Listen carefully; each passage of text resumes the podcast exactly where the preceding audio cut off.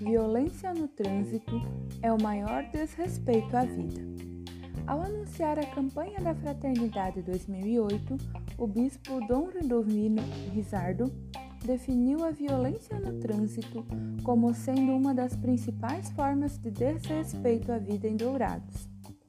O trânsito está matando e muito. É preciso unir forças entre prefeitura, polícia, igrejas e poder judiciário, no sentido de tomar consciência de como é importante respeitar as leis. Não é mais possível aceitar que no trânsito continue a prática de quem pode mais chora menos, disse ele. De acordo com ele, o lema deste ano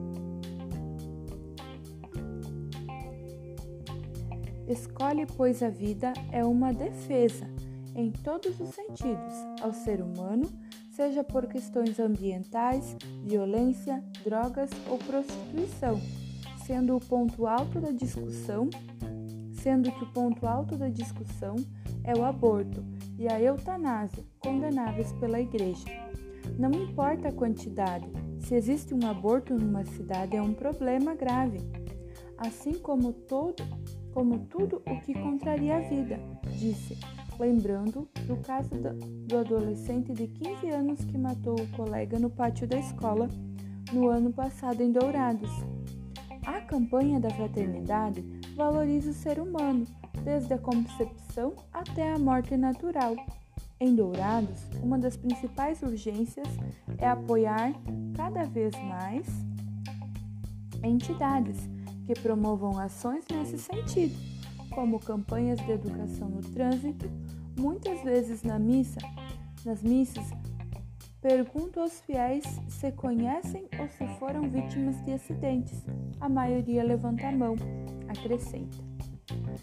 Esse ano eleitoral, o tema da campanha da Fraternidade faz recomendações aos fiéis do Brasil.